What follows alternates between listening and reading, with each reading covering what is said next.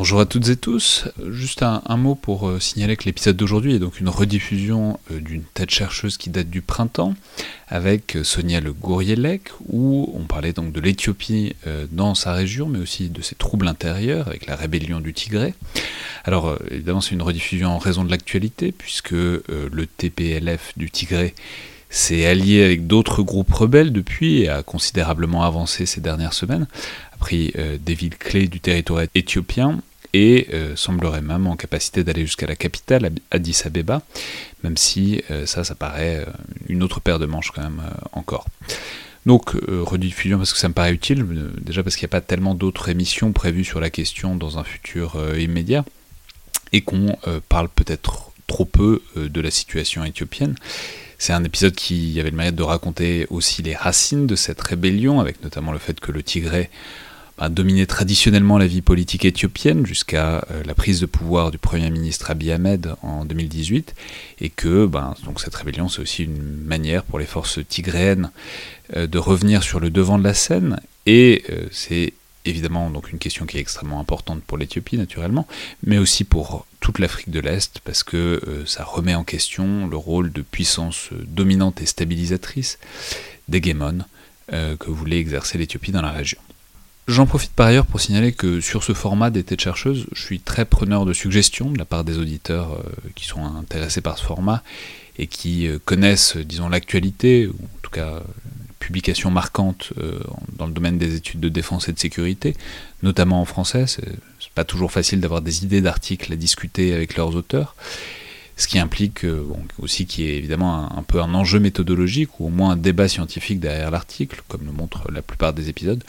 Bref, si euh, les auditeurs qui, apprécient ce format ont des idées ou des envies, euh, mes, DM, mes messages sont ouverts notamment sur Twitter. Et puis, vous pouvez aussi évidemment nous écrire à collimateur.irsem.fr.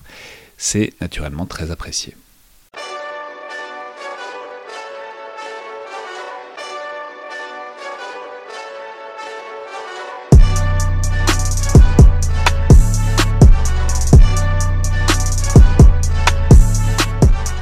À toutes et tous et bienvenue dans le Collimateur, le podcast de l'Institut de recherche stratégique de l'école militaire, l'IRSEM, consacré aux questions de défense et aux conflits armés. Je suis Alexandre Dublin et aujourd'hui pour ce nouvel épisode des Têtes chercheuses, donc consacré à un article, un article scientifique, sa genèse, la recherche qu'il dévoile et puis aussi la manière dont, avec le temps en général, euh, il évolue et dont on peut éventuellement revoir ses conclusions à la lumière de développements ultérieurs, j'ai le plaisir de recevoir Sonia Le Gourielec, maîtresse de conférence à l'Université catholique de Lille, qu'on avait déjà reçue. Mais alors c'est la première fois que c'est la première fois qu'on le fait en présentiel, comme, on le dit désormais, euh, puisque vous étiez venu nous parler dans un collimateur du mardi de Djibouti, puisque vous êtes une spécialiste de la Corne de l'Afrique. Donc bonjour et bienvenue pour la première fois dans le studio du collimateur. Merci, merci pour l'invitation. C'est vrai que c'est euh, plus sympathique d'échanger directement. Tout à fait. Alors on est aujourd'hui ici pour parler d'un article euh, donc publié en 2018 dans la très prestigieuse revue, il faut le dire, euh, International Affairs, que vous avez donc publié, intitulé Regional Power on Contested Hierarchy, Ethiopia, an Imperfect Hegemon in the Horn of Africa. Alors je vais traduire très approximativement euh, au, au débeauté.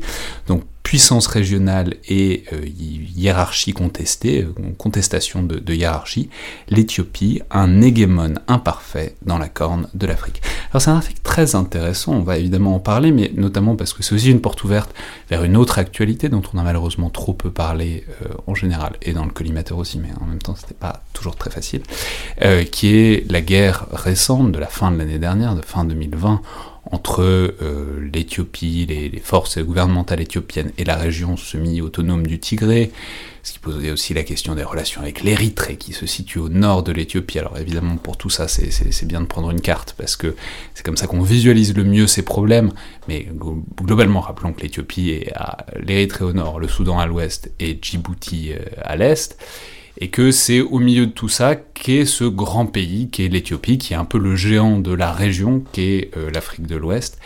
Et c'est justement de ce point de départ, de cette situation que vous partez pour faire euh, cet article. Alors parlez-nous peut-être un peu de, l'idée et surtout du, du, concept, parce que c'est un concept qui est central, qui est très intéressant, qui est très productif, dont on n'a pas forcément, qu'on n'utilise pas forcément si facilement, ou peut-être qu'on l'utilise un peu mal d'une manière générale, c'est le concept d'hégémon, dont je vais préciser, je vais faire le prof d'histoire une seconde, pour préciser que ça vient vraiment directement de la guerre du Péloponnèse, de l'Antiquité, c'est vraiment les histoires d'Athènes et des ligues, vraiment, et de la manière dont Athènes dominait ses alliances. Mais alors, dites-nous peut-être, euh, qu'est-ce que c'est que le concept d'hégémon en relations internationales, en théorie politique euh, aujourd'hui, et la manière dont ça, vous avez voulu l'appliquer ou pas euh, à la situation de l'Éthiopie dans la région d'Afrique de l'Ouest effectivement, euh, le concept d'hégémon, alors vous l'avez bien dit hein, dans le titre, en plus j'ai mis que des mots compliqués à dire en anglais. je, me, suis vautré, mais c'est pas grave. Donc le, concept en fait est très souvent utilisé, on l'utilise dans le langage commun, souvent à mauvais escient. Et en relations internationales, les travaux portent surtout sur l'hégémon américain contesté ou non, euh, dans le cadre de l'unipolarité ou non, etc. Donc déjà... Euh, juste, on peut dire, quand on emploie euh, sans figurer, souvent c'est un peu une puissance hégémonique, c'est-à-dire c'est une puissance qui fait absolument ce qu'elle veut, entièrement dominatrice, qui domine partout autour d'elle. Or l'hégémon, c'est un peu plus subtil que ça quand même. C'est plus subtil que ça parce que l'hégémon c'est pas simplement euh, une puissance qui impose ses volontés euh, à ses voisins ou au reste du système international. Un hégémon, il est accepté. C'est une hiérarchie. Euh, donc on part du postulat de base en général en relations internationales que le système est anarchique. Mais de plus en plus, on a aussi des travaux qui disent le système il est aussi hiérarchique. Et donc on, étudie cette hiérarchie avec différents concepts.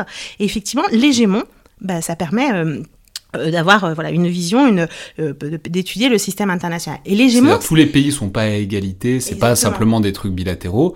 C'est en fait il y a des structures il y a des grands corps il y a des grandes entités dans un système international. Alors c'était Olivier Schmitt justement dans sa thèse qui disait que le système est normativement égalitaire mais dans la pratique il y a une hiérarchie. Et alors c'est ce que j'essaye d'expliquer des fois à mes étudiants en droit. Je dis les États-Unis c'est pas le, le Bangladesh Bien sûr que c'est un État égal une voix, ce sont des États, mais il y a une différence et il y a une hiérarchie en relations internationales. Donc c'est d'étudier ça. Et l'hégémon, c'est un bon concept pour l'étudier. Mais l'hégémon, c'est quoi? L'hégémon, c'est un État puissant sur, euh, pour différents critères, la démographie, militaire, économique. Mais euh, cette, il instaure donc une hiérarchie dans sa région ou dans le monde. Mais cette hiérarchie, elle est consentie. Le concept de consentement est très important dans la définition de l'hégémon. C'est consenti, c'est accepté par les voisins parce qu'ils y voient euh, bah, un intérêt pour eux euh, de protection. Euh, c'est pour ça que souvent on parle aussi de la stabilité hégémonique, parce que l'hégémon va protéger ses voisins, va instaurer une sorte de paix. On comprend exactement de quoi vous parlez si on songe aux États-Unis et par exemple à ce que peut être une organisation comme l'OTAN dont on parlait encore très récemment, qui est vraiment une organisation où bah, clairement les États-Unis ont une place primordiale et où c'est accepté par tous les participants parce que tout le monde y trouve un peu son compte, en l'occurrence le, parapluie nucléaire stratégique de la dissuasion américaine. Mais ça montre que on peut accepter d'être en position de relative infériorité si on considère qu'au bout du voyage, au bout du chemin, on en a retiré un, gain net. Quoi. Exactement. Il ne s'empêche pas de critiquer, de challenger, mais on accepte finalement toujours euh, cette position parce qu'on y retire plus d'intérêt. Et, euh, et, ce qui est intéressant, c'est surtout étudié pour les États-Unis, dans les pays occidentaux, et c'est de se dire, bah, en relations internationales, on étudie trop peu euh, l'application de ces concepts qui sont souvent européano-américano-centrés et appliqués aux périphéries. Bah, c'est de se dire, à partir des périphéries ou des États du Sud, qu'est-ce que ces États et leur expérience nous disent de ces concepts ou les remettent en, question. Et euh, bah, l'idée, c'est que euh, on observe l'Éthiopie, euh, comme vous l'avez dit dans la présentation, dans sa région, c'est la puissance régionale. 112 millions d'habitants, les voisins, c'est 3 millions au nord, 40 à l'ouest, 1 million à Djibouti, 12 millions en Somalie peut-être. Donc c'est la puissance régionale économiquement, depuis quelques années, on s'est rendu compte que euh, qu'il y avait un grand développement. Ils ont un, un, modèle de developmental state basé sur des États asiatiques. Ils veulent être un État euh, intermédiaire en termes de revenus d'ici 2025. Enfin, il y avait vraiment une grande dynamique. On peut dire, alors parce que peut-être que les auditeurs sont pas euh, entièrement au fait de l'actualité des chiffres de croissance éthiopiens au quotidien, ça, ce serait compréhensible, mais ça fait des années et des années qui, qui font valoir des chiffres de croissance à deux chiffres, etc. Alors même si bon, ça, ça peut être éventuellement un peu discutable, mais dans tous les cas, c'est, il se présente comme un pays émergent de loin, mais émergent en tout cas dans la région. Quoi. Exactement. les, entreprises chinoises s'installent en Éthiopie. beaucoup d'entreprises, H&M, etc., s'installent maintenant en Éthiopie. Alors là, on est dans une période, une conjoncture un peu différente, mais regardons sur un temps un peu plus long. donc il y a vraiment une dynamique voilà, économique et militaire également. C'est une puissance militaire du continent qui participe à beaucoup d'opérations de maintien de la paix, etc. Bref, tous ces critères font que c'est une puissance régionale.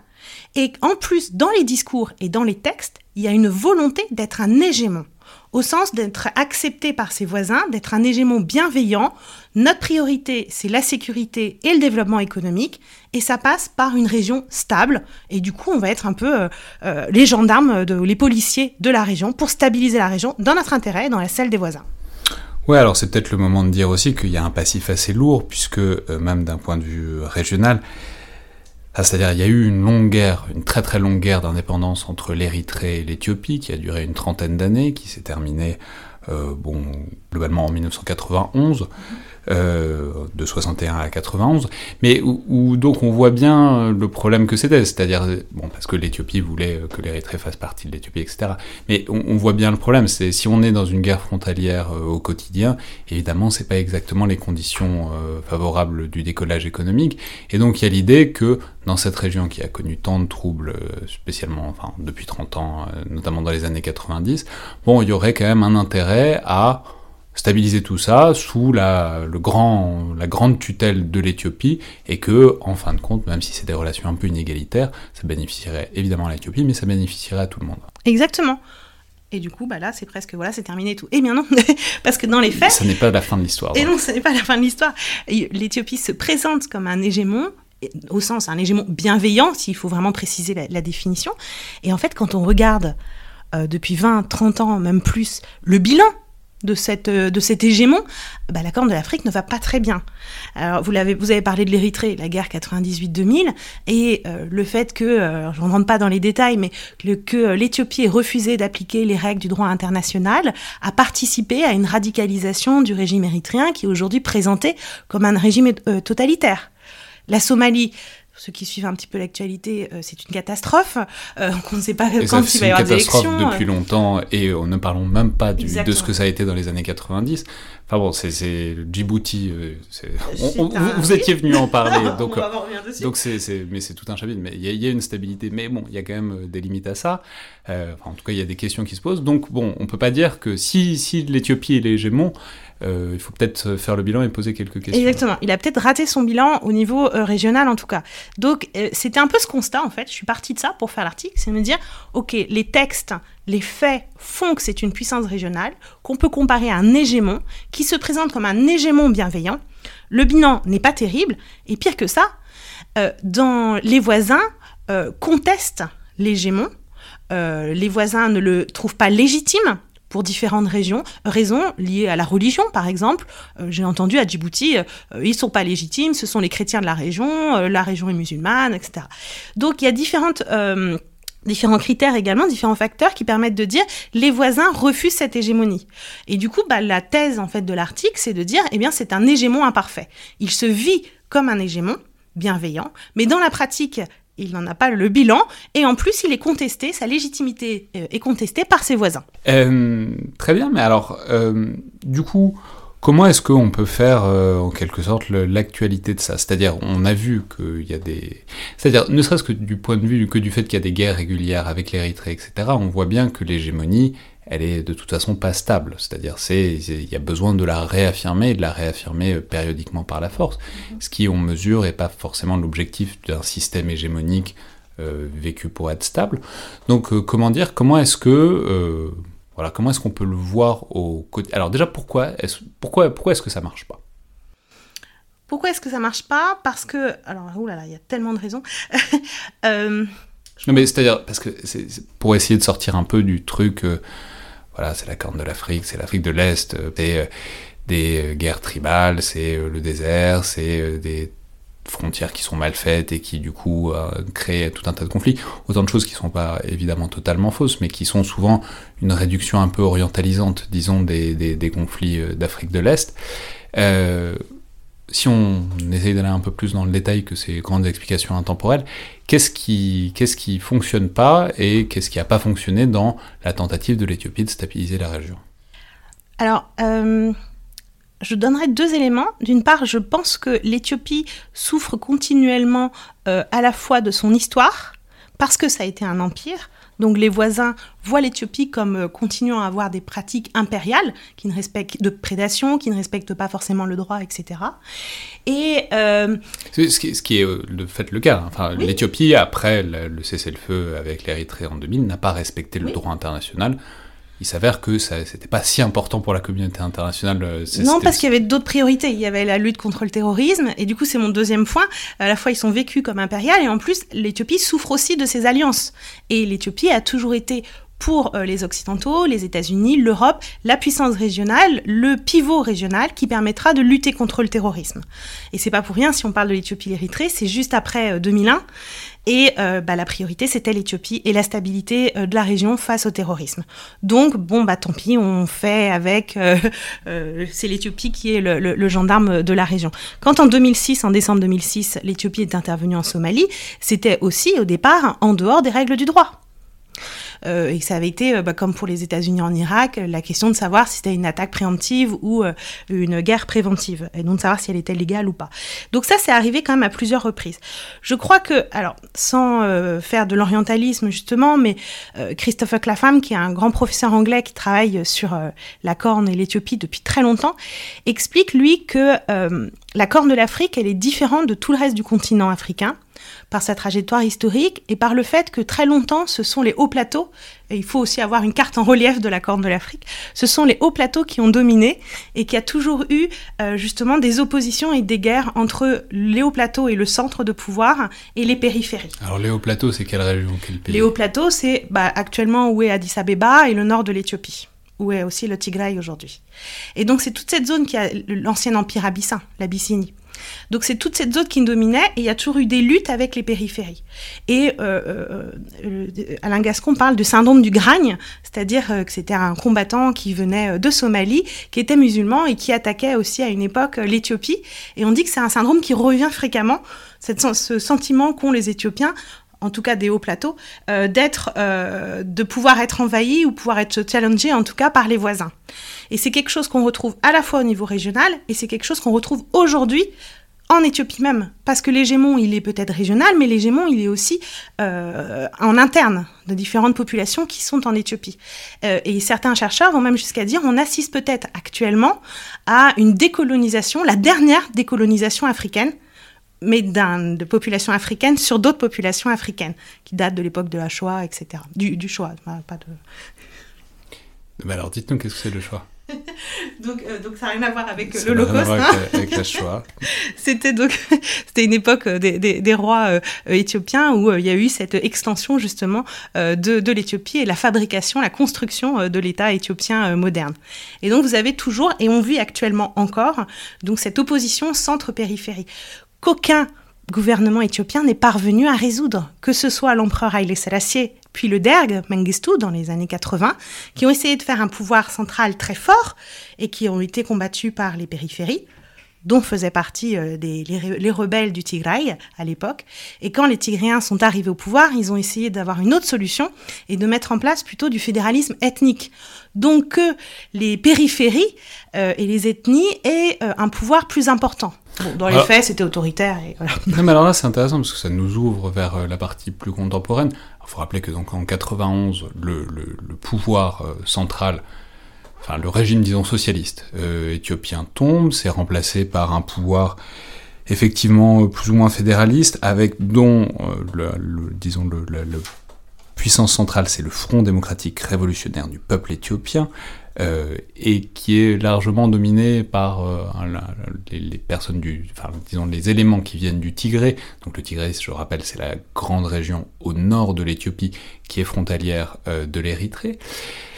Donc, une fois que ce, rappel est fait, on sait que euh, donc, à la fin de l'année dernière, il y a eu des troubles, disons, voire même une guerre euh, complètement ouverte. On peut dire une guerre civile aujourd'hui. Hein. Voilà, entre le Tigré, qui est une région qui depuis 30 ans dominait globalement la vie politique éthiopienne, et le pouvoir central, puisque les, forces tigréennes avaient un peu perdu ce pouvoir depuis, disons, un an, en fin d'année dernière.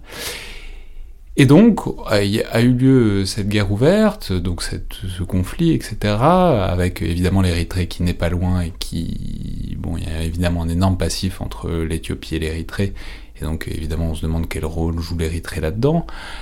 Il y a plein d'autres acteurs euh, qui peuvent aussi être intervenus, mais on va essayer de faire simple dans un premier temps. Donc, quand vous avez vu ça, enfin, c'est-à-dire c'est toujours une question que j'essaie de poser dans ce format, c'est-à-dire comment est-ce que cet article-là a vieilli?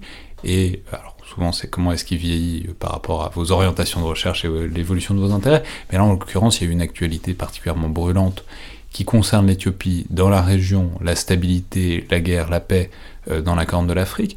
Comment est-ce que vous avez euh, lu, disons, cette situation de l'an dernier à la lumière de vos réflexions sur l'hégémonie imparfaite de l'État éthiopien? Alors, je me suis replongée dans l'article en préparant justement l'émission et euh, j'ai été un peu rassurée. Alors certes, je parle principalement du pouvoir qui était en place à l'époque, donc qui est effectivement une coalition qui était au pouvoir, mais la coalition était dominée par un parti, un parti ethnique, qui est le parti euh, euh, de TPLF, donc qui vient du Tigré. Et donc il me semblait que euh, l'article reste pertinent, c'est bien que je dis ça quand même, euh, l'article reste pertinent euh, sur la région. L'article est très pertinent, il est par ailleurs disponible en ligne gratuitement, et c'est une très bonne lecture pour comprendre un peu la région au sens large. Oui, je pense, parce que j'essaye de revenir sur. C'est facile de dire ça, mais j'essaye de revenir sur l'histoire aussi un peu de la région et le rôle forcément de, de l'Éthiopie. Et euh, donc, il me semble que les grandes lignes, effectivement, euh, restent pertinentes. Euh, L'Éthiopie reste qu'elle est. Elle a toujours un rôle très important au sein des opérations de maintien de la paix qui peut expliquer aujourd'hui pourquoi on a une paralysie ou un silence des organisations internationales. Donc on comprend bien aussi en fait la situation actuelle. C'est-à-dire l'Éthiopie met la main à la pâte sur euh, tout ce qu'il y a à faire sur le continent africain, parce que c'est une des armées qui est très loin d'être ridicule euh, dans, au sein de l'Union africaine. Donc, euh, bon, ça explique pourquoi c'est peut-être un peu plus compliqué de venir leur faire la morale quand ils sont en train de réprimer des choses sur leur propre territoire. Ça permet de diminuer les pressions euh, démocratiques, effectivement, des acteurs extérieurs. C'est pas pour rien que euh, les, les, les principaux contributeurs aux troupes de maintien de la paix de l'ONU ou de l'Union africaine sont des pays d'Afrique de l'Est et des pays principalement plutôt autoritaires. c'est pas pour rien. Et donc là, on, a découvert effectivement qu'en en, novembre 2020, au moment de, donc, de cette guerre civile, que euh, on a eu au tout début tout de suite des réactions de tous les voisins, des organisations internationales, ONU et Union africaine, qui ont proposé des médiations, refusées par euh, Abiy Ahmed, le premier ministre éthiopien. Et depuis, on est plutôt dans un silence. Donc on a plein de caricatures qui montrent, voilà, on ferme les yeux, on ferme. Alors côté Union africaine, on a. Alors d'abord, dites-nous peut-être sur quoi on en est resté, parce qu'on sait qu'il y a eu des tirs de roquettes assez larges on, en est où en termes de situation militaire, de cessez-le-feu? Il y a eu des mouvements de troupes, etc. Mais en même temps, c'est un espace largement désertique, donc c'est toujours compliqué d'occuper vraiment le terrain. On, en est où là à l'heure actuelle? Alors, euh, on en est que en, novembre, les, euh, le TPLF, dont les Tigréens ont reconnu avoir attaqué une base militaire fédérale américaine, euh, euh, éthiopienne. Ça vaut mieux parce qu'attaquer une base militaire fédérale américaine, j'aurais pas donné cher de leur peau. Mais en même temps, si le rôle du chercheur est de donner du sens, cet acte reste un acte suicidaire et qu'on dont il est difficile de trouver un sens. J'espère qu'on fera des terrains plus tard là-dessus. Donc les, le Tigré a attaqué une base fédérale euh, éthiopienne dans le Tigray. Euh, le, le, gouvernement central éthiopien a répondu. Et dans le droit international, ils ont le droit, s'il y a une mutinerie, s'il y a une, euh, donc une levée d'une partie de la population. Ils ont expliqué que c'était effectivement une opération de maintien de l'ordre, de restauration de l'ordre constitutionnel. Donc là, tout le monde regardait un peu en observant ce qui se passait. Sauf que là où il y a moins de respect du droit international, notamment humanitaire, c'est qu'il faut protéger les populations, et ce qui n'a pas été le cas, à tel point que mi-novembre, un porte-parole un militaire euh, éthiopien, disait que euh, on va prendre Mekele, la capitale euh, du Tigray, il faut que les populations se protègent elles-mêmes. Donc ça, ça a été un petit peu l'erreur. Où on en est depuis, la guerre a duré un mois, de 4 novembre au, du 4 novembre au 28 novembre, et une partie des Tigréens sont rentrés en rébellion, donc il y a une guérilla. Aujourd'hui, ils tiendraient un territoire où il y a un million de personnes qui vivraient.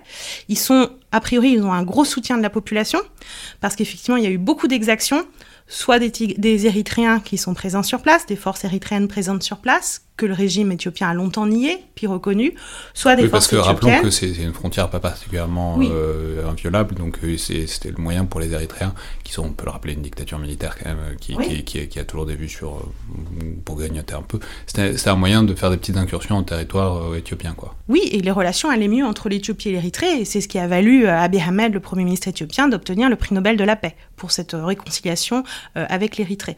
Donc il a été soutenu dans son opération par l'Érythrée et par des milices Amara, qui sont une autre population plus au sud du Tigray. Euh, donc vous avez eu beaucoup il y a eu beaucoup d'exactions et on en est aujourd'hui euh, aujourd'hui à un moment où euh, les forces du Tigray ont disent accepter les propositions des Américains, c'est-à-dire de négocier, qu'il y ait un dialogue national, de poser les armes, etc. c'est refusé par Addis Abeba puisqu'il faut dire qu'il euh, va y avoir des élections en Éthiopie, des élections nationales. Elles ont été reportées à nombreuses reprises à cause du contexte sanitaire. Ça a été l'étincelle hein, aussi euh, qui a provoqué le conflit avec le Tigré en, novembre. Et donc il y a des élections lundi qui vont, selon le gouvernement éthiopien, qui devrait être euh, une journée de la démocratie et que ce sera les élections les plus euh, les plus fair and, euh, de, de, l'histoire de l'Éthiopie. Néanmoins, vous avez de nombreuses régions qui ne pourront pas participer au scrutin à cause de la situation sécuritaire, à cause de problèmes aussi pour euh, apporter les bulletins de vote, etc. Donc ça ne sera pas nécessairement très représentatif. Et on peut essayer d'imaginer que bah, si euh, le pouvoir central ne n'accepte pas non plus euh, bah, de baisser les armes et d'un dialogue national, c'est parce qu'il y a ces élections, ils veulent jouer sur le côté nationaliste. mais là, on est très très loin d'un dialogue national puisque le parti tigré et nombreux autres partis ont été déclarés des partis terroristes. C'est ce qui met toujours une bonne ambiance euh, avant des élections. C'est difficile de se retrouver autour d'une table. ouais, c'est peut-être l'objectif.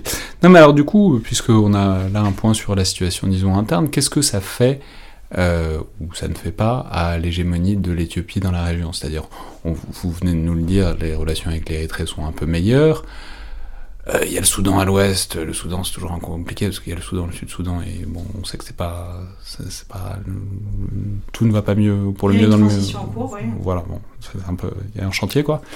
Euh, non, mais qu'est-ce que ça fait, disons, ces troubles internes à l'Éthiopie, à sa position dans la région et à l'espoir, bon, alors même si on a vu que c'était, c'était déjà largement entravé même avant euh, l'année dernière, que, bah voilà, sous euh, la tutelle bienveillante de l'Éthiopie, euh, l'Afrique de l'Est sorte enfin, euh, disons, de la stagnation économique et des crises à répétition, quoi. Alors, qu'est-ce que ça fait? C'est que ça remet totalement en question la crédibilité et la légitimité de l'acteur éthiopien au niveau international. Au niveau régional, j'en suis pas si sûre. Pourquoi? Parce qu'au moment du conflit, euh, Abiy Ahmed a lancé une campagne diplomatique dans toute la région et il a obtenu le soutien de tous ses voisins dans cette campagne et c'était même un soutien personnel à Abiy Ahmed. Euh, donc je ne sais pas si ça a beaucoup euh, remis en question sa crédibilité, sa légitimité. En tout cas, ça a affaibli la puissance éthiopienne puisque économiquement, euh, ben, c'est une économie basée sur euh, les infrastructures, avec une grosse dette, et euh, ben, il faut faire fonctionner ces infrastructures pour pouvoir rembourser la dette. Ça a remis en question sa crédibilité en tant que pivot auprès des, acteurs internationaux qui commencent à s'inquiéter de cette situation. Et surtout, tout le monde est dans une période d'observation parce que la déstabilisation de l'Éthiopie, l'explosion de l'Éthiopie, ça risque d'avoir des répercussions sur toute la région. Ça, on a déjà euh, à la frontière du Soudan, où il y a eu une contestation frontalière. On a pensé qu'il y aurait peut-être même une guerre avec le Soudan.